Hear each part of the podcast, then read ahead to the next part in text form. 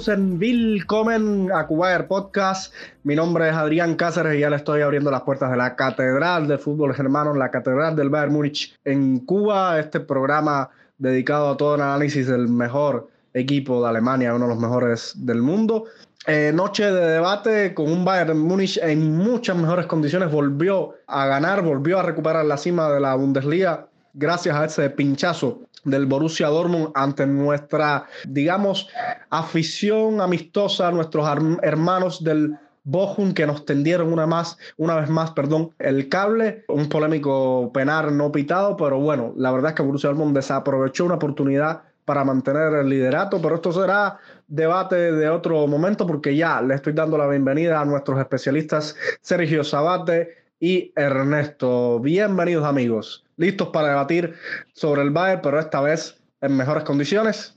Sí, buenas noches, Adrián. Un saludo para ti, para Ernesto, por supuesto para los que nos escuchan. Sí, una vez más aquí hablando después de una victoria, una victoria que sinceramente sabe bastante poco. Es un partido que Bayern dominó completamente, incluso pudo acabarse por goleada, un marcador 4-0, 5-0, ya que tuvieron muchísimas oportunidades, pero siguen fallando, siguen fallando los jugadores a la hora de definir. Entrar con lo que voy a estar hablando más adelante no va a aguantar nada. Sí, gracias, Ejito. En, efecto, un, partido que, como tú decías, pudo haber terminado en goleada, y, pero bueno, el Bayern sigue con esa tónica de desperdiciar ocasiones. Obviamente, el impacto de, cómo ha terminado la temporada eh, es evidente. Eh, Ernesto, buenas noches. No sé si puedes rescatar algo más allá de los tres puntos de este partido. Sí, gracias. Las buenas noches para ti, Adrián, también para Sergio, para todos los que nos escuchan. Yo creo que yo estoy por la, línea de Sergio. Hoy eh, realmente esta victoria trabajada, yo creo que fue una victoria, mm, o sea, lo más importante fue rescatar los tres puntos eh, más que lo estético, ¿eh? porque yo creo que costó bastante trabajo ante el peor equipo de la Bundesliga, el colista, y eso realmente deja un poco sin sabor, aunque ya en estos momentos eso es lo que menos importa, lo que interesa es ganar, sacar los tres puntos y tratar de llevarnos la Bundesliga. De rescatar, yo salvo a un Joshua Kimmich eh, imperial que una vez más da esa muestra, ese ADN competitivo, ese gen competitivo que tiene el, el mediocampista Teutón, realmente luego de un pésimo partido ante el Mainz, que incluso terminó saliendo antes de que se acabara el partido, algo que realmente no, no se veía hace mucho tiempo. Pues bueno, ahora eh, se limpia un poco, porque un poco no bastante, porque realmente tuvo un, verdadero partido. Y lo otro importante es que mm, me dio muy buena sensación esa media hora aproximadamente que jugó Ryan Gravenberg. Será un renacer del jugador holandés en estos últimos partidos de, de la liga y será quizás un fichaje inesperado, por así decirlo, en estos últimos partidos de liga, viendo el nivel de algunos jugadores en el medio, como es el caso de Goreska. Bueno, yo creo que eso está por verse, pero yo creo que esa es una de las, de las sensaciones que al menos a mí me dejaron un buen sabor de boca en esta victoria 2 por 0 ante el Hertha. Y gracias, Ernesto. Junto con esas sensaciones también, por supuesto, el doblete de asistencia para Joshua Kimmich que alienta un poco después de cierta irregularidad del, del joven capitán bávaro, uno de los capitanes del club, que en la temporada pasada por altas y bajas, pero bueno, eh, después de todo lo que ha vivido el, equipo, de todas las eliminaciones, ha sido un cierre de temporada muy estable, que Kimmich vuelva a dar dos asistencias, que vuelva incluso que vuelva a marcar Serge Gnabry, es bien haciendo noticia aquí en sí, siguen, sigue sin aportar absolutamente nada Sadio Mané, uno de los candidatos junto a Serge Gnabry, o por lo menos eso es lo que refleja De Bill y la prensa de Alemania, a salir el año que viene para hacer bueno, más bien terminando con el análisis de lo que fue el partido solito, hoy importaba nada más tres puntos. Hoy importaba aprovechar eh, ese pinchazo del Dortmund para llegar a la visita al Besser Stadium, al menos con ese puntito por encima del, del Dortmund y psicológicamente llegar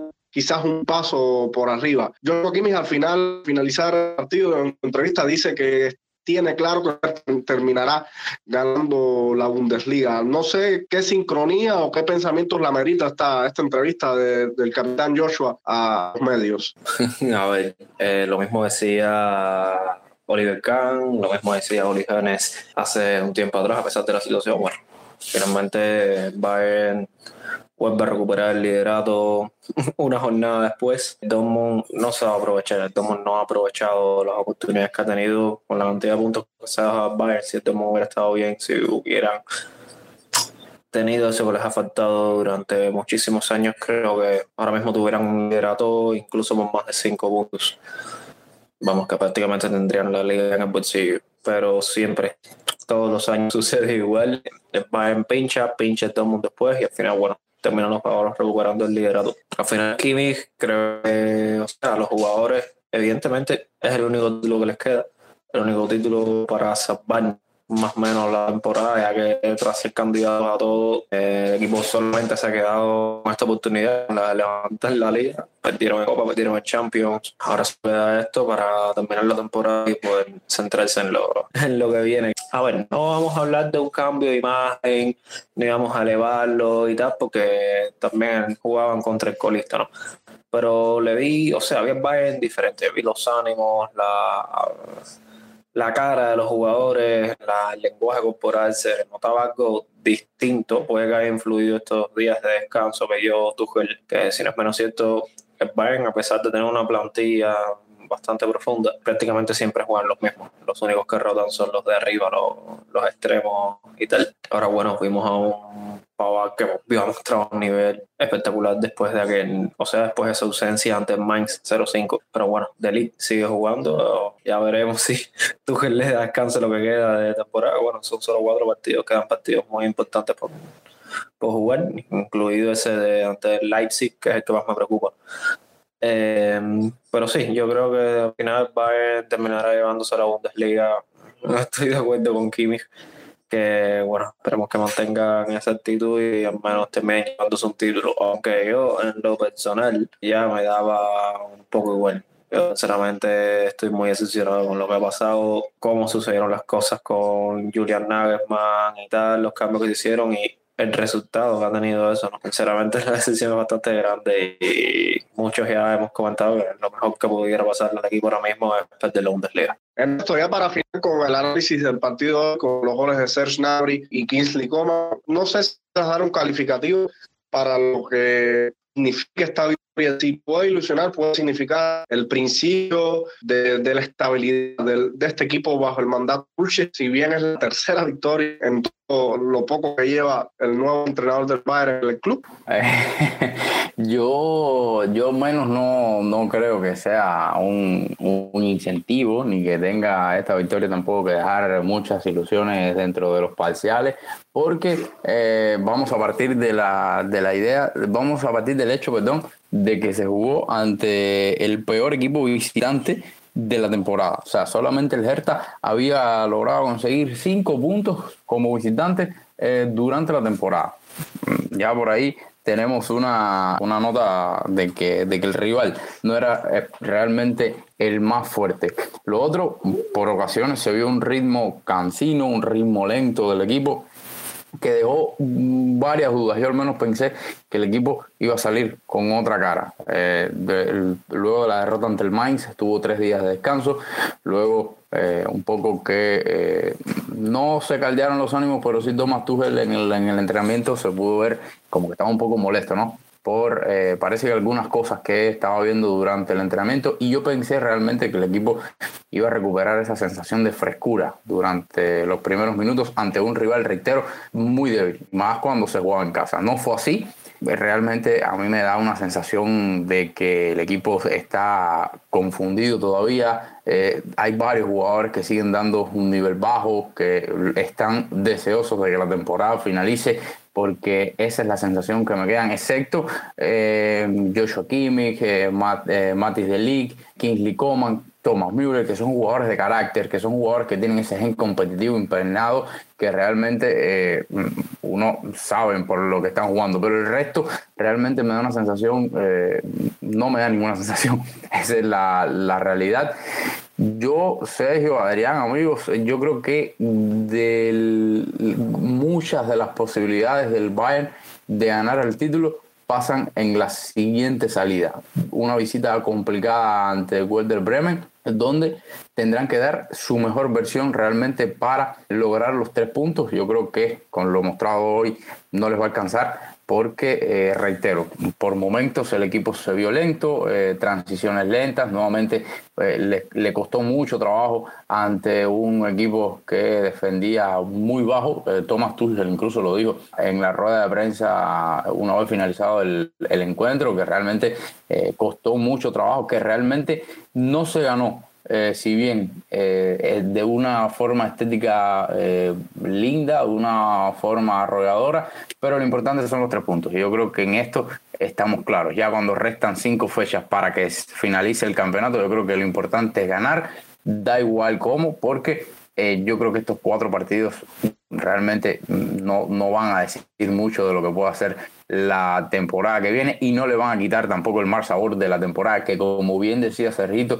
y yo también estoy eh, de acuerdo con, él eh, es eh, de por sí decepcionante aún ganando la Bundesliga porque una eliminación sobre todo por la forma en que se dio ante el Manchester City la eliminación por tercer año consecutivo de una instancia muy joven, digamos, en Pocal, el nivel que ha mostrado el equipo realmente en Bundesliga y bueno, y de ahí vaya todos los, los, problemas que han tenido eh, con la destitución de Julian Neyman. Realmente han dejado una temporada bastante decepcionante, al menos para lo que yo pensaba y al menos para lo que pensaban la mayoría de los aficionados jugadores eh, cuando revisan la plantilla del equipo del de, Bayern. Así que bueno, respondiendo eh, tu pregunta, realmente no. Yo creo que las sensaciones aún no son las mejores. yo creo que falta un poco de trabajo y que el Bayern está deseando que finalice de una vez por todas la temporada y si puede ser con el título de la Bundesliga bajo el brazo, pues bueno, mejor aún entonces. Ciertamente, Ernesto, ganar la Bundesliga sería una especie de bálsamo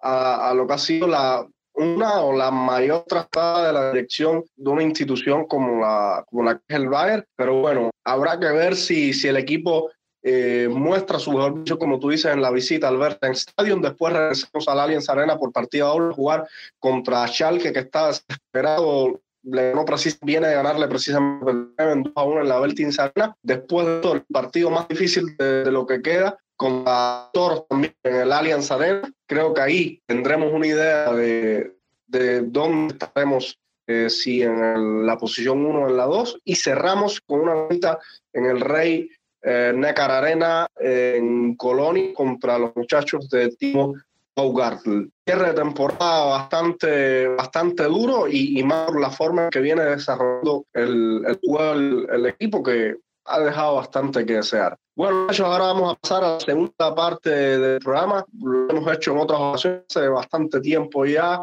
típico yo digo que, y vamos a debatir, dejar un poco de frases picantes, de, de informaciones, de, del feeling que tenemos cada uno de nosotros. Yo voy a dejar dos ahí. Primero, yo digo que hay que traer no solamente un 6 para apoyar a, a hay que tener otro jugador para hacerle competencia Joshua. Este es el primero y el segundo. Y de verdad, no sé por qué. Yo digo que Thomas Tuchel no termina año siguiente en Múnich y que el equipo no va, no va a levantar cabeza con él. Están, están interesantes. ¿eh? Eh, incluso hay una que va eh, parecida a la que traía yo, pero bueno, voy a empezar a, a responderla, o al menos a, dar mi opinión realmente con estas preguntas que trae Adrián. A ver, en la de que hay, que traer un 6 y además traer otro jugador para hacerle competencia de 8 a Gimmick, yo creo realmente que con Joshua Kimmich lo que ha pasado es que ha estado realmente, le han dado un sobreuso excesivo durante las temporadas que ha tenido y ha llegado en los momentos clave de la temporada un poco fundido. Además, yo creo que también ha estado, yo creo que evidentemente ha estado rodeado de, jugadores que no han sabido ser el complemento en el momento exacto. En este caso, con nombre propio, León Goresca, yo creo que eh, ha tenido por momentos, eh, en especial en esta, en específico en esta temporada, eh, yo creo que no ha sido ese tándem importante o, ese tándem ideal para que Yocho Kimmich pueda tener un rendimiento alto. Pero yo creo que la calidad la tiene.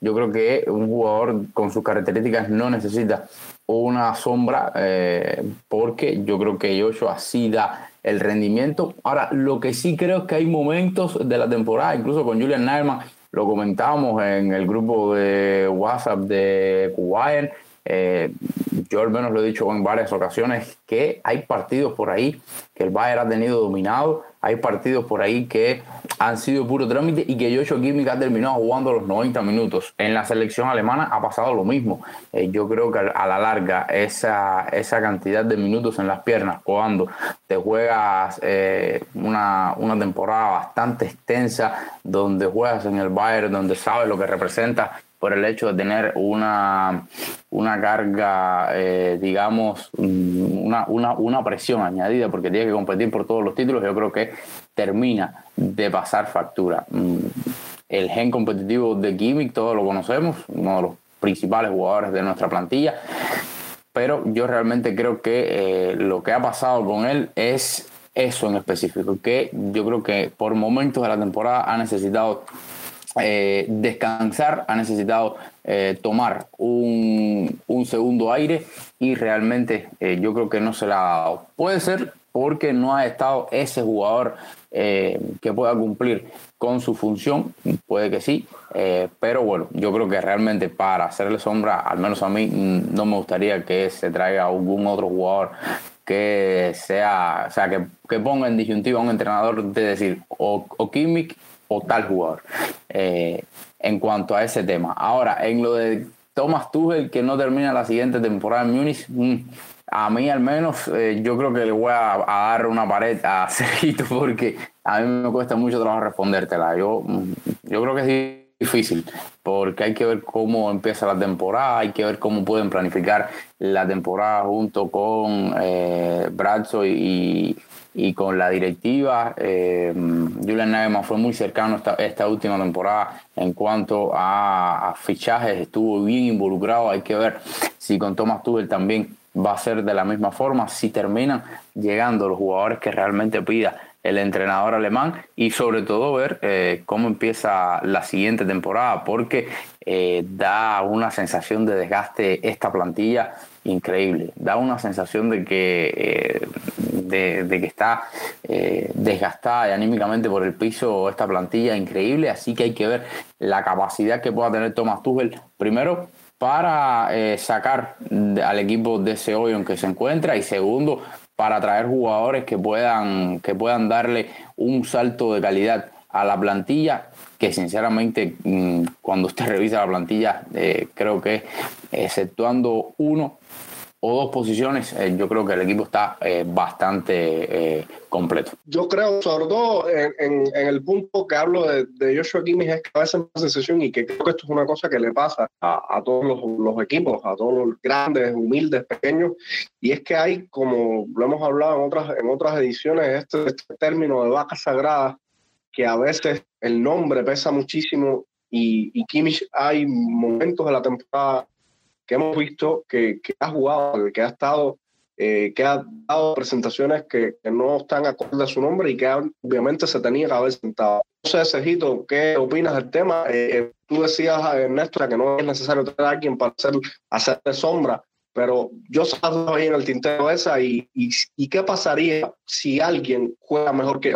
yo soy primático a, a obviamente, pero si alguien jugara mejor que él, ¿qué se hace cuando alguien llega y juega mejor que nombres como Kimmich, como mismo, no sé, como el mismo Manuel Neuer? No sé si me entienden, con esa, eso, con esa jerarquía. Ahora, hay varios puntos que hay que tocar antes de llegar ahí. El primero es que Bayern ya cerró el fichaje de Conrad Leimer. Conrad Leimer es un centrocampista que su posición principal es la de centrocampista defensivo. O sea, que es lo que se dice que quiere Tuchel, un jugador que mete el pie, un jugador que tenga más responsabilidades defensivas y que permita a Kimmich liberarse, incorporarse un poco más al ataque, con esos pases que todos sabemos que da, pero el tema es el siguiente. Conrad Leimer es ese corte de jugador. Ya lo firmó el club de forma gratuita y esperan traer otro jugador con las mismas características. O sea, si han fichado otro jugador, eso significa que algunos de los centrocampistas del equipo van a salir. Sin contar a Savicel, pues Savicel regresa y lo más probable es que sea vendido, no sé que a Tuchel le guste mucho y quiera mantenerlo en el equipo y tal. El tema es ese, sin contar a Savicek, contando a Leitman, Goreska, Kimmich y Gravenberg, son cuatro jugadores para dos posiciones. O sea que alguno tendrá que salir. No sé si venderán a Goretzka, no sé si cederán a Graven o al final terminarán vendiéndolo. No sé, sinceramente no sé. Al final Goretzka creo que si van a deshacerse de alguien será Gravenberg. No creo que la me llegue gratis y traten de sacar dinero ahora el mismo verano o a otro club. Mucho menos, así que ahí hay que ver qué pasa. Después del partido de hoy empezaban las conversaciones entre Tuchel y Salihamidzic con respecto a la, a la planificación de la plantilla para la próxima temporada, así que esperemos que esta semana empiecen a salir más nombres y cosas más concretas, ¿no? Ahora, respecto a esto último que decías, de que qué pasa si alguien juega mejor que Kimmich, nada, si alguien juega mejor que Kimmich, Kimmich seguirá jugando, porque Goretzka no está mejor que Kimmich, Goretzka nunca ha sido mejor que Kimmich y por lo visto en los últimos dos tres años nunca lo estará. O sea que si alguien juega mejor que Kimmich, Kimmich va a seguir jugando, no lo va a sentar. Incluso si sucede, para que suceda eso, habría que vender a otro jugador más. Vas a tener a seis jugadores luchando por dos posiciones, eso es imposible. Al final todo parece indicar que Amán Musiala será ese jugador que ocupa la posición de Müller. Ojalá y no, ojalá el club se, se lance por Florian Wirtz en 2024 y bueno, ya entonces veremos qué sucede, cómo se organiza en el terreno y tal. Pero creo que un jugador que no puede dejar escapar. Pero respecto a la posición de Kimmich, no sé, meterle presión con los mismos jugadores que ya están en el equipo. No creo que sea necesario fichar a otro jugador, aparte de los 100 millones o ciento y tanto que se gastarán en Osimen o en Colomuani. Eh, y lo que se gasten en un centrocampista defensivo, si es que lo fichan, aparte de gastar, gastarse un dineral en, un, en una superestrella, a meterle presión aquí, me parece, no sé, a mí no me parece loco. Respecto a lo de la temporada que viene, bueno, completamente de acuerdo con lo que decía Ernesto. Veremos qué sucede en el mercado de verano, si le traen a los jugadores que pide, si logra cambiarle la gana al equipo la temporada que viene, logra dejar su sello y que, y que el equipo juega lo que quiere y vienen los resultados. Entonces, obviamente, Tuchel seguirá. Pero bueno, todavía queda mucho, no sé, no me atrevo a dar un pronóstico así de ese tipo y más viendo lo, que ha sucedido en los últimos meses, no creo que el club va como tremendo. Si realmente nos veíamos por los últimos meses, Tuchel debería ser despedido inmediatamente, obviamente no es justo. Eh, Exactamente. Exactamente, pero el tema es que, o sea, Tuchel no ha tenido tiempo como para desarrollar el equipo. ¿ves? Tuchel llegó, cogió el equipo prácticamente en abril, a una semana del partido contra el City y vamos, a tener que hacer magia y creo que el equipo anímicamente también con los despidos de Nagelsmann y tal ha bajado, incluyendo que muchos jugadores ya desde que se reanudó la segunda mitad de la temporada venían con un bajón de nivel increíble. Caso de Yaman Musiala, vamos, si, miramos, si miramos a Musiala de hoy con el de hace cuatro meses atrás, cinco meses atrás, un juego completamente distinto. Entonces, por eso un amateur. Y dicho sea de paso, el desastre mundial para Alemania es el reflejo de cómo ha sido eh, este super bajón que ha tenido el, club. Y vamos a ver qué pasa la temporada que viene, porque las, sensaciones no están siendo para nada buenas en sentido general para el fútbol eh, alemán, ni lo que ha hecho el Dortmund, cómo se fue al Leipzig de Champions, ahí sacando la cara que a Xavi eh, Alonso, que está haciendo un trabajo excelente, el Donostiarra, eh, con los aspirinos. Eh, por ahí ahorita le voy a dar un yo digo que se va adelanto, tiene que ver con Hansi Flick, pero para no seguir absorbiendo yo todo el espacio esto, vamos a dejarle paso a esto que tiene también unos ahí que, que van a compartir con nosotros. Bueno, las dos preguntas, los dos, yo digo que míos van un poco enfocados a, eh, a, el mercado y a lo que hay dentro de la plantilla. Una, ya indistinta, ya me la acaba de responder prácticamente Cejito, porque es el tema del 6 y de un jugador de, de corte defensivo. Prácticamente eh, indirectamente me la respondió, pero bueno, eh, ¿es tan necesario realmente traer un 6 o ese jugador con características defensivas, al no ser que sea Casemiro, Chouameni o un jugador de talla de los top 3 en esa posición? Esa es la primera. Y la segunda es la necesidad de quedarse y hacer efectiva la opción de compra de Joao Cancelo con lo que tenemos hoy en la plantilla. Más que digo que creo son dos, dos, preguntas, ¿no? Una, si es necesario traer otro seis o un jugador eh, con características defensivas, o si es necesario quedar realmente con Joao Cancelo viendo las, las posibilidades que tenemos en ambos laterales. El caso de Alfonso Davis, el caso de Marraui y bueno, si al final eh, Pavar termina quedándose, también tenemos Stanisic y bueno, el caso de Lucas Hernández. Ahí lo dejo. Yo en el caso del 6, yo, aquí se, se, se, deja ver mucho este tema de, la destitución de Nagman, porque eh, por ahí Sergito me va a corregir si estoy equivocado. Eh, de acuerdo con Conrad Leimer, creo que fue un pedido de, de que ya había trabajado con él en, en Leipzig y bueno, ahora queda como, como que ya se fichó y, y, no se va a echar todo el negocio para atrás.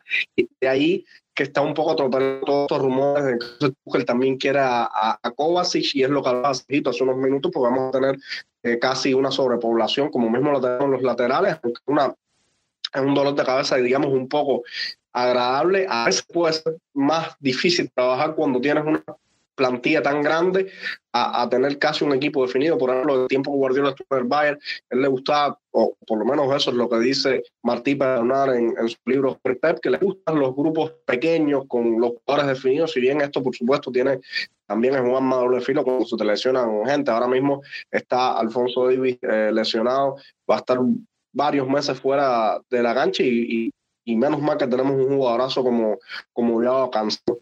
Eh, esto con, por supuesto, Alejandro, con, con esto, perdón, con, con, lo que mencionabas también de, de, la necesidad de si ejercíamos la cláusula o no.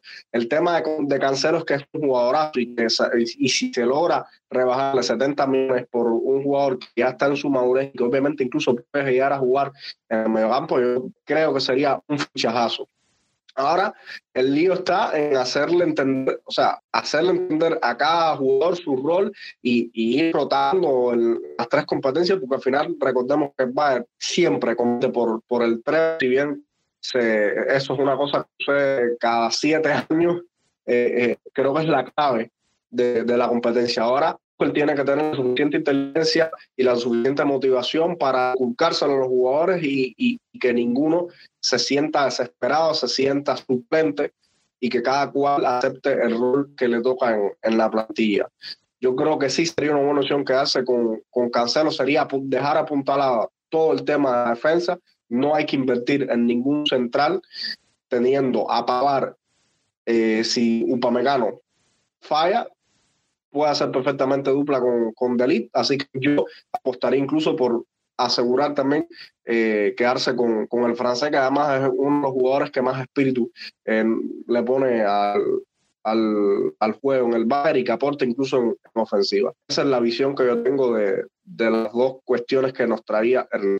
Bueno, yo respecto a lo del 6, o más bien un 5, ¿no? Porque si estás buscando un jugador de corte defensivo respecto a lo que hablaban de la plantilla cortita, yo creo que Bayern debe tener en cada posición en el 11 titular un jugador top. Y tiene que tener un suplente no tan top cada jugador cada jugador. No más esto de que no porque tenemos dos laterales entonces los centrales saben jugar de laterales. No porque se te lesiona un lateral pones a ese central de lateral cubrir esa posición se te otro central y entonces ¿qué pasó? a esa hora inventar. No, no quiero más invento. Dos jugadores por posición Así tiene que estar conformada la plantilla un equipo grande o un equipo que aspira a todo. Y bueno, que luchen por el puesto y el que no le guste ese banco, bueno, al final de temporada, si se quiere ir, que se vaya. Pero, o sea, a mí, hemos estado hablando en estos días ahora sobre distintos jugadores de, que juegan la posición de centrocampista defensivo. Y a mí me, o sea, me gustaría bastante ver un regreso de Pierre-Emile Hoybier al FC Bayern, jugador centrocampista danés de los Spurs, que, bueno, como todos saben, es canterano de Bayern, tuvo su paso por, el club, de hecho, en su momento se decía que sería el nuevo Bastian Schweinsteiger, finalmente terminó saliendo. Y ha hecho la mayoría de su carrera en la Premier y, bueno, ha tenido muy buenos resultados. Eh, si bien el precio sería bastante elevado, no creo que esto debe salir por menos de 60 millones. Creo que es una opción bastante interesante para esta posición. En ese caso, entonces, con Lehmann eh, pasaría a ser el suplente de Hoybier, eh, Goreska de Kimmich, y entonces en la otra posición estarían peleándose Musiala y, y Müller, o Musiala, Müller y Gravenberg qué sé yo. Respecto a lo de Cancelo, sí, creo que Cancelo es un jugador que hay que fichar sí o sí.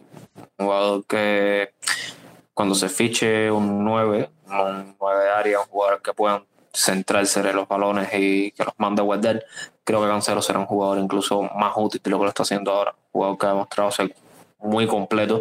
Ha jugado ya de lateral derecho, de lateral izquierdo, de carrilero derecho, de carrilero izquierdo y lo ha hecho bien en todas las posiciones, la verdad. Y de hecho, si miramos sus números ofensivos, son bastante buenos. E incluso en defensa ha lucido bien. Pero un jugador que hay que fichar sí o sí. Da igual si, bueno, ojalá. Se habló hace alrededor de un mes por ahí. Se estaba hablando de las posibilidades de la sesión por otra temporada. Y bueno, ya a ver qué pasaría en el otro verano más arriba o el tema de terminar ya la sesión y negociar de nuevo.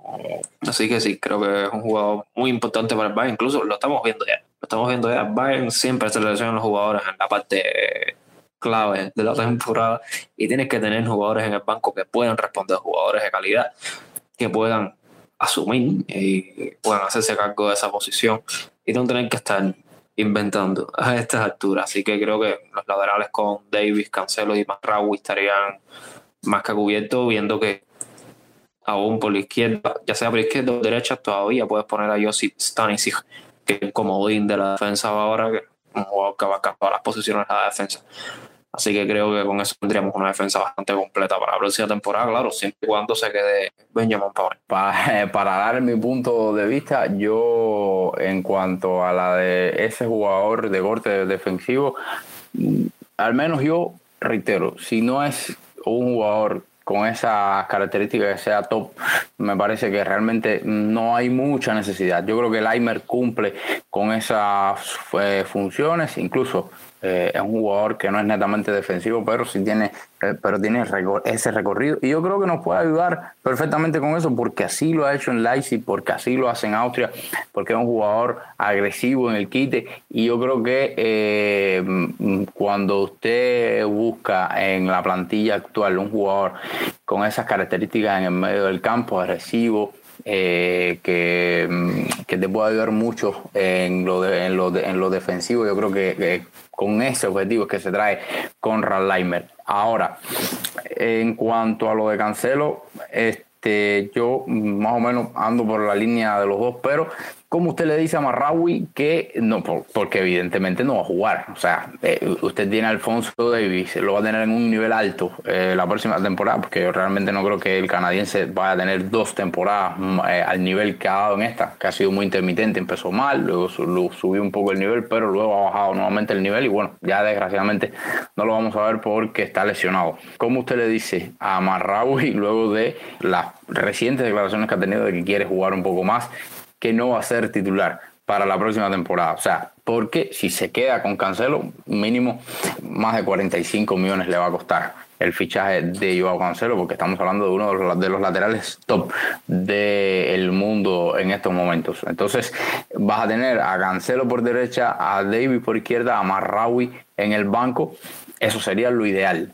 O sea, en un mundo perfecto, eh, Marrao incluso puede jugar por ambos carriles. Lo mismo lo puede hacer también el caso de Cancelo. O sea, más la polivalencia que tienen Pavar, que tiene Lucas, Pavar siempre cuando se ve de Lucas, Stanisic. O sea, yo creo que tenemos una defensa bastante completa. Pero hay que ver en la posición de los jugadores y si están de acuerdo realmente a quedarse en el banco en determinado partido, en un Der Klassiker, en un partido ante el Real Madrid, en un partido ante el Barça, ante el City, en fin. Y eso lamentablemente le va a tocar, ya sea Marraui, ya sea Cancelo o al mismo caso de Alfonso Davis. Si a mí me preguntan, yo sin pensarlo. Ejecuto la cláusula, no de 70 millones, evidentemente. Esperemos que, logren rebajarla y si está la oportunidad de quedarse con el portugués, lo hagan porque, reitero, realmente es una, una opción eh, muy interesante. Pero está el hándicap que ya comentaba, el caso de Marraui, que quiere jugar y que lo ha hecho bien. Hay que ser sinceros, eh, Marraui ha tenido buenas actuaciones, incluso el partido que, juega ante el Mainz luego de la lesión eh, y de la, bueno, de la lesión no, luego de aquellas declaraciones es el primer partido que juega ante el Mainz y fue uno de los mejores en esa derrota, a pesar de que entra de cambio por Alfonso Davis. Entonces, yo creo que eh, es eh, un trabajo que que tiene que hacer eh, Thomas Tuchel, yo creo que con bastante, digamos que eh, tiene que trazar una estrategia y ser un poco de, psicólogo ahí en ese aspecto, porque tiene que trabajarlo con bastante delicadeza el caso de los laterales para la próxima temporada. Antes de cambiar de tema, antes de cambiar de tema respecto a eso mismo que decía Ernesto ahora, eh, no creo que haya mucho problema con eso. O sea, Masraoui siempre juega siempre ha jugado. Alfonso Davis todas las temporadas se lesiona, todas las temporadas se enferma. Eh, por lo general se pierde siempre por cada lesión que tiene, un mes, incluso meses, incluso más. O sea, más rápido a tener bastantes minutos, incluso un jugador que ha demostrado ser competitivo, un jugador que puede, cuando sale, tiene la oportunidad, muestra su nivel. Y, o sea, la declaración, las declaraciones de Marraui hace unas semanas atrás eh, no venían por el hecho de que estuviera siendo suplente, sino del hecho de que, o sea, él era titular antes del Mundial y ahora no era, ni la, no era la primera, ni la segunda, ni la tercera opción. O sea, habrían Paván y Alfonso Davis. Después entraba Cancelo. Después entraba Stanisic. Y entonces después que entraba él, por el lateral que fuera. Entonces, por ahí es por donde viene la queja de Masraoui. Yo creo que un, si al final Tuchel determina jugar ya sea con línea de 3 o con línea de 4 y terminar jugar con dos laterales ofensivos y no utilizando a Pavard por una banda, eh, creo que lo, lo, más lógico es que los tres laterales del Bayern ofensivo sean esos tres canceros, Davis y Marraúl. Yo creo que también sumarle a su eh, y Ernesto, hay que ver, porque Bayern tú está previendo una cosa que a mí no me gustaría y obviamente a nadie, pero hay que ver qué sale de las negociaciones que va a tener Brazo Mm, con Jamal y con Alfonso Davis. Yo creo que ahí sí no va a haber muchos problemas, incluso ha salido, eh, o sea, yo no me imagino al próximo Wire eh, sin, sin Musial y sin Davis, realmente porque ya sabemos que los, los quieren eh, en el mejor sentido de la palabra, ¿no? Utilizar para... Yo, lo digo más por Alfonso, marketing. más por Alfonso Davis que por, que por Musial, obviamente hablando del tema de la posición de los laterales y, y de la y de que Cancelo, como quiera que sea, viene siendo inseguro por si Alfonso Davis no quiere seguir en el, club el año que viene. No, yo creo, yo creo que realmente, a ver, realmente yo creo que es lo que decía ahorita. No, no, no me imagino dos temporadas malas eh, de, forma consecutiva de Alfonso Davis. A eso sumado que si llega a quedarse Joao Cancelo va a tener una competencia fuerte porque sabe que tiene a dos jugadores que, eh, del caso de Marrao y el caso de Cancelo, que pueden jugar por su, por su banda perfectamente y que eh, de una forma u otra puede ir al banco encantado a la vida. Y lo otro es que eh, mm, realmente Davis mm, ha dicho, o, bueno, se ha filtrado ¿no? por, algunos, por algunos periodistas que siguen de cerca el, al Bayern, que quiere quedarse, que, es, que su intención es continuar. Y o sea, todos los, los indicios eh, apuntan a que la continuidad del canadiense de momento está bastante, bastante segura. Al menos a mí eh, realmente no, no, no me preocupa mucho ese aspecto. Esperemos que sea así. Bueno, a ver, yo también traigo dos. Yo digo que primero es sobre la posición del delantero centro. Los nombres que se barajan que o sea, se dice que los máximos candidatos a la posición son Colomuani y Víctor Osimen. Y en vista de que ambos son dos tipos de nueve distintos, yo digo que el indicado es Víctor Osimen, debido a sus características como delantero centro, matador y tal. Mi otro, yo digo que es un poco más polémico, es algo que se comentó incluso hace un tiempo atrás cuando se con el despido de Nagelsmann y las teorías de conspiración y tal. Una semana antes del despido de Nagelsmann sale Uli Genes dando una entrevista. En esa entrevista una de las cosas que dice es, si todo sale como pienso, pronto se deja de discutir sobre Julian Nagelsmann. Luego, una semana después, sucede lo del topo, alineación ante Bochum y tal, y Nagelsmann sale en una conferencia de prensa hablando sobre el tema nuevamente y, o sea, lo deja caer que la persona que hizo esto evidentemente no quiere lo mejor para el club. Y después de eso pierden contra el Leverkusen, despiden a Nagelsmann y ayer o antier, no recuerdo, sale un artículo de Sky en el que se habla de Uli Genes y se dice que Genes presionó por el despido de Nagelsmann y por la contratación de Thomas Tuchel. Así que yo digo que Uli Hoeneß era el top. Yo. Han dejado caliente esto aquí la, las, dos, las dos preguntas, sobre todo la última. ¿eh? Eso yo digo que, a ver, eh, me voy a robar la arrancada. con respecto al caso de los delanteros, el caso de Colomani o Víctor Osimhen, yo eh, concuerdo. Yo creo que por las características de la plantilla del Bayern, como está conformada esta plantilla del Bayern, yo creo que lo ideal sería el nigeriano.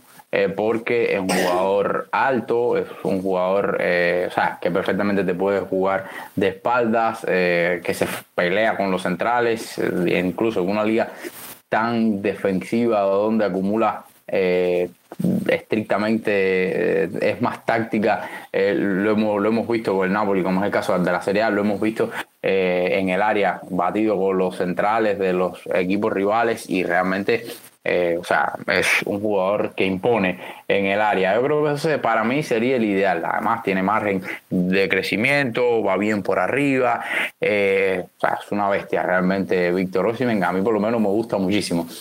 Pero eh, hay que ver también qué, es lo que está eh, imaginando para la próxima temporada Thomas Tuchel. Yo creo que, reitero, con lo que tiene ahora mismo el Bayern pensando en, exclusivamente que bueno, no debe salir nadie y demás. Eh, yo creo que Víctor Osimhen es, el, el, tipo ideal porque el Bayern juega con extremos. yo creo que eh, ese hombre ahí que, que puede espalda, que pueda eh, eh, atraer marcas, que pueda jugar de segunda balones a la segunda jugada. yo creo que eso Víctor Osimhen realmente te lo puede dar perfectamente. Y al final, cuando lo comparas con Chupo, o sea, si con el camerunés resolvemos, Víctor Osimhen es mejor que Chupo Motín. O sea, evidentemente eh, subes dos, tres escalones prácticamente en esa, en esa posición.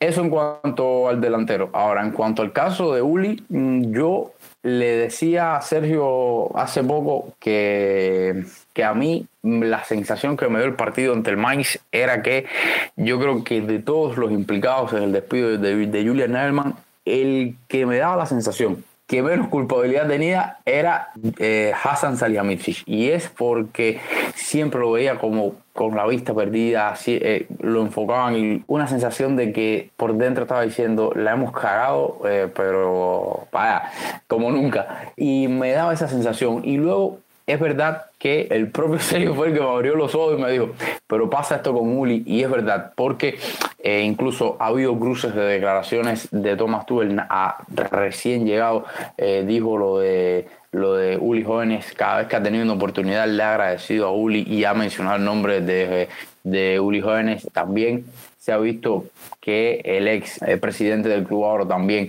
había dicho que tenía ¿no? cierta inclinación por el ex, por el ex entrenador del Borussia Dortmund. Recientemente se le vio en el entrenamiento también con Thomas Tuchel. Entonces, mm, a mí realmente ya eso me va dejando un poco, eh, la, no sé, ahora yo creo que sí me va dejando un poco la impresión de que fue una mano dura, fue una mano con decisión, fue una mano con poder, eh, más allá de Oliver Kahn y de Hassan Salihamidzic, los que decidieron, caminos de Julian Nalman y del Bayern de Múnich, eh, continuaran eh, separados. Esa es la, la, sensación que me dan a mí. No sé qué, qué opina Adrián y, y bueno, Sergito, que es el que trajo la candela esta al, al programa. Sería, sería muy, muy irónico que, que alguien como Uli Jones, que todos sabemos lo que significa en el club, sea el principal responsable de este desastre. Y bueno, lo que dice Sergio tiene bastante lógica, pero solo lo sabremos si, si sabe información pues, de la prensa en Alemania y si esto se confirma, pues Sergio habrá dado un palo periodístico, como decimos acá en Cuba, y, y sería algo realmente un poco decepcionante. Eh, si bien hay que darle el beneficio de la duda a Uli de explicar por qué influyó para que ganaran a Alman, que todos sabemos que lo estaba haciendo bastante bien con el Bayern. No sé si quieres ampliar de, lo mismo que estabas hablando. el otro día, o sea, estaba leyendo, sospechaba y tal, pero cuando sale este artículo de Sky, me pongo a leer y, o sea, leo esa parte que dice que Uli Hennes estuvo detrás del despido de Julian Nagelsmann, o sea, presionó por el despido de Julian Nagelsmann y también presionó por la contratación de Thomas Tuchel. Me quedo pensando y digo, coño, aquí, aquí hay algo, aquí hay algo que, o sea, me bueno, mira, que este, este tipo, es que tuvo que ver con toda esa historia, o sea, Uli todavía es un tipo bastante polémico. Tipo bastante polémico siempre y siempre ha mantenido el club en lo más alto. Su vida ha sido el Bayern, nos ha sacado de muchos apuros y tal. Siempre ha sido un tipo muy polémico, aparte de dar declaraciones polémicas, de tomar decisiones polémicas. Y, o sea, no dudo, no dudo, no tengo ninguna duda de que puede haber sido Uli. O sea, se hablaba, cuando hablamos de las posibles teorías aquí, de, se habló incluso de la novia Navesman, que era periodista, que pudo ser quien tomó la foto. Y, o sea, yo lo comentaba, no tienes, eh, o sea, la mujer de Navesman no pinta nada en Strasse metida ahí en las oficinas tirándole fotos a las cosas. O sea, no tengo entendido que las parejas de los trabajadores del club puedan estar ahí adentro deambulando haciendo lo que se lo que les plazca. Eso tiene que haber sido alguien del mismo club, alguien de ahí adentro. Y ya te digo, si no fue Jones, el que lo hizo fue mandado por él. Pero, o sea, todo encaja, todo encaja perfectamente. Esperemos a ver, no creo que esa información salga a la luz ahora. Incluso el año que viene ni el otro, también pasen 5 o 10 años hasta que podamos enterarnos qué fue lo que realmente pasó. Pero bueno, en ese entonces, si todavía estamos grabando Cuba en podcast, vamos a hablar sobre esto. Bueno, vamos a ver si se, si se comprueba la teoría de aquí a, cinco años. Esperemos todavía seguir grabando acá en, en Cuba. Porque yo les voy a traer mis dos últimos, yo digo que simples y sencillos. El primero, yo digo que no sería descabellado preguntarle al City por Julian Álvarez. Ojo, preguntarle al City por Julian Álvarez. Y ya fuera del Bayern, yo digo que Alemania bajo Hansi Flick no va a ninguna parte. Bueno, respecto a lo que decías de Julián Álvarez, un gran jugador, un muy buen delantero, con muchísima movilidad, pero, o sea, analizándolo ahora en frío, creo que, o sea, lo mismo comentábamos ahorita, creo que la opción más rentable que tenemos es Simen. Es el más caro, es el más caro, indiscutiblemente, pero, o sea, creo que es la mejor de las opciones. Mirando como jugador top con trascendencia y tal, la mejor es Kane incluso va a salir más barato. Pero está el tema de que Kane le queda un año de contrato, tiene 30 años, dejan va a querer clavarlo por 80, 90, incluso 100 millones de euros. Así que no creo que no creo que al final Bayern lo haga. Incluso ya Uli se expresó en contra de esto. El mismo Uli ya se dice que su posición favorita es Colomuani. Así que bueno, todo parece indicar que al final será él. O sea, viendo las características de los delanteros, me voy por Osman. Cayendo de nuevo en Julián Álvarez, que era lo que te gusta. Eh, Julián acaba de renovar con el City. O sea, la única opción que veo es que lo tomen cedido por una o dos temporadas, no sé. O sea, algo que, a lo que no le veo sentido. No le veo sentido, no sé que el City empiece a jugar ahora con dos puntas, pero va a estar a la sombra de Haaland. Siempre va a estar a la sombra de Haaland. O sea, no sé, no sé. pero sí, parece una opción bastante interesante, la verdad. Respecto a lo de Hansi Flick, tengo mis dudas. O sea, Hansi, a pesar de que ganó el sextete con el Bayern, creo que es un técnico que tiene que madurar en ciertos aspectos. Hansi, ah, ya lo demostró en el Bayern, lo está demostrando en Alemania que se casa con jugadores que muchas veces no van al nivel, no van al nivel requerido para lo que juega, lo que jugaba Bayern y lo que juega, y lo que juega Alemania actualmente, o sea, lo que tiene bueno, Alemania es una de las mejores selecciones del mundo, Alemania es favorita a todo por tanto, Tilo Pérez no puede ser titular en Alemania, ya sea lateral derecho, lateral izquierdo, defensor central. Incluso no un jugador, con los jugadores que tiene Alemania, no un jugador que deba ir a, a los torneos de élite. O sea, hay muchos cambios que tiene que hacer, tiene que darle juego a los jugadores jóvenes, tiene que... Ahora va a tener la fecha FIFA, va a tener la oportunidad de probar varias cosas, esperemos que siga mejorando. Y bueno, esperemos hacer un buen papel en la Eurocopa 2024, que es en la propia Alemania, y, que no sea un desastre, como lo han sido los últimos torneos del equipo Dutton. Lleva Mario Golse, que lo queremos mucho, pero iba hasta allá. También, también. Bueno, en cuanto a no a preguntar si sería descabellado o no eh, tocarle a la puerta del Manchester City por Julián Álvarez, yo creo que descabellado no es.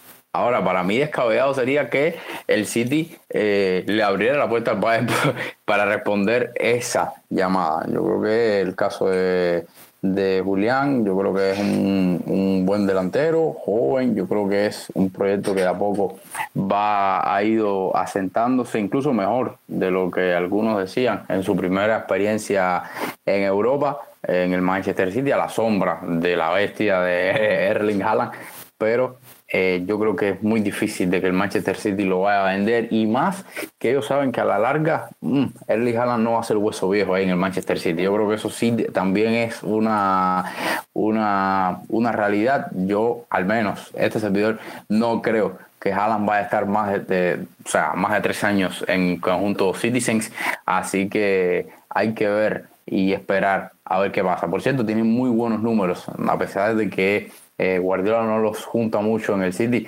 Tienen muy buenos números cada vez que Haaland y, y Julián eh, juegan, juegan, juegan juntos. Así que bueno, eso es un detalle. Yo ya digo, me gusta, es un buen jugador el argentino, pero eh, yo creo que para lo que tenemos en estos momentos necesitamos un jugador con las características de, de el nigeriano. Aunque o porque ya Uli habló de Colo Moani, así que en serio, mm, hay que ver, hay que ver qué pasa. Y bueno, con lo de Alemania bajo el mando de Hansi Flick no va a ninguna parte. Yo creo que eh, puede ser una realidad. Yo creo que esa, esa prueba de la euro va a ser eh, muy fuerte porque mm, ellos se están preparando, están mentalizados para ese evento, pero yo creo que también va a depender mucho de cómo lleguen los jugadores, va a depender mucho de dónde tenga para escoger y eh, de la calidad de plantilla que pueda mostrar también Alemania para ese, para ese torneo. Yo creo que él aprendió de, de los errores en el Mundial, porque yo creo que él sabe que no, quizás no el 90% ¿eh? de la eliminación, pero sabe que un por ciento alto de la eliminación está en el, en el hecho de no haber alineado a, a Fulcrum.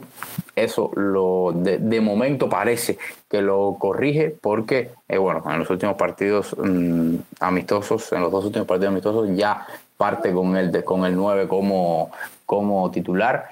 Y reitero, hay que ver los casos de algunos jugadores cómo llegan, hay que ver esa selección que logra tener de aquí al evento y sobre todo ver en año y medio cómo llegan, eh, bueno, año y medio no, en año y, un poquito, ver cómo llegan esos jugadores de cara al, al, torneo. Ojalá que no, ojalá que eso sea, que ese yo digo que sea un error, yo creo que por el bien de todos, ¿eh? porque todos apoyamos a, a The Mannschaft y realmente queremos que gane ese cuarto título eh, europeo y más si se va a disputar en la propia en la propia Alemania. Así que vamos, esperemos a ver si, si ese yo digo que no se cumple en verdad. Gracias Ernesto, yo digo que vamos cerrando por, por hoy esta noche de debate a espera del próximo capítulo. Seguramente vamos a hablar de, de lo que suceda con el Borussia Dortmund y lo que haga Bayern en su visita al Weser Stadium. Así que yo les paso los micros para que se despidan también. Bueno, para mí, como siempre, un placer estar aquí con ustedes debatiendo sobre buen fútbol y nuestro amado FC Bayern.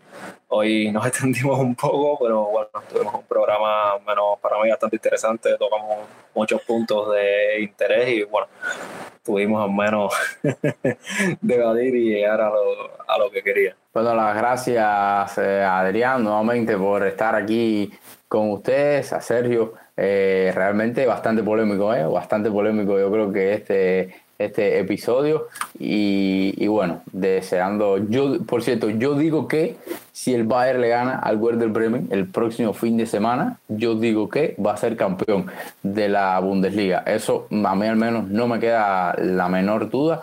Eh, porque yo creo que es la salida más complicada que de los cuatro partidos, yo creo que es el rojo, que de los que le van quedando, porque es un estadio difícil ante un rival eh, histórico de la Bundesliga que puede, puede que se lo ponga en aprietos. Por cierto, el León Goresca no va a estar para ese, para ese partido. Gracias a Dios. Bueno, será una excelente oportunidad para ver a, a Gravenberg y a ver si deja de quejarse un poquito en las entrevistas. Bueno, muchachos, con esto ya estamos finalizando este episodio de Cuba el podcast, no sin antes agradecerle a ustedes a nuestros oyentes y como siempre pedirles que, que nos dejen sus comentarios, sus opiniones en las distintas plataformas de podcast donde nos escuchan. Yo por lo pronto también me despido, deseándoles lo mejor para la semana entrante. Como siempre les digo, mía san mía y hasta la próxima.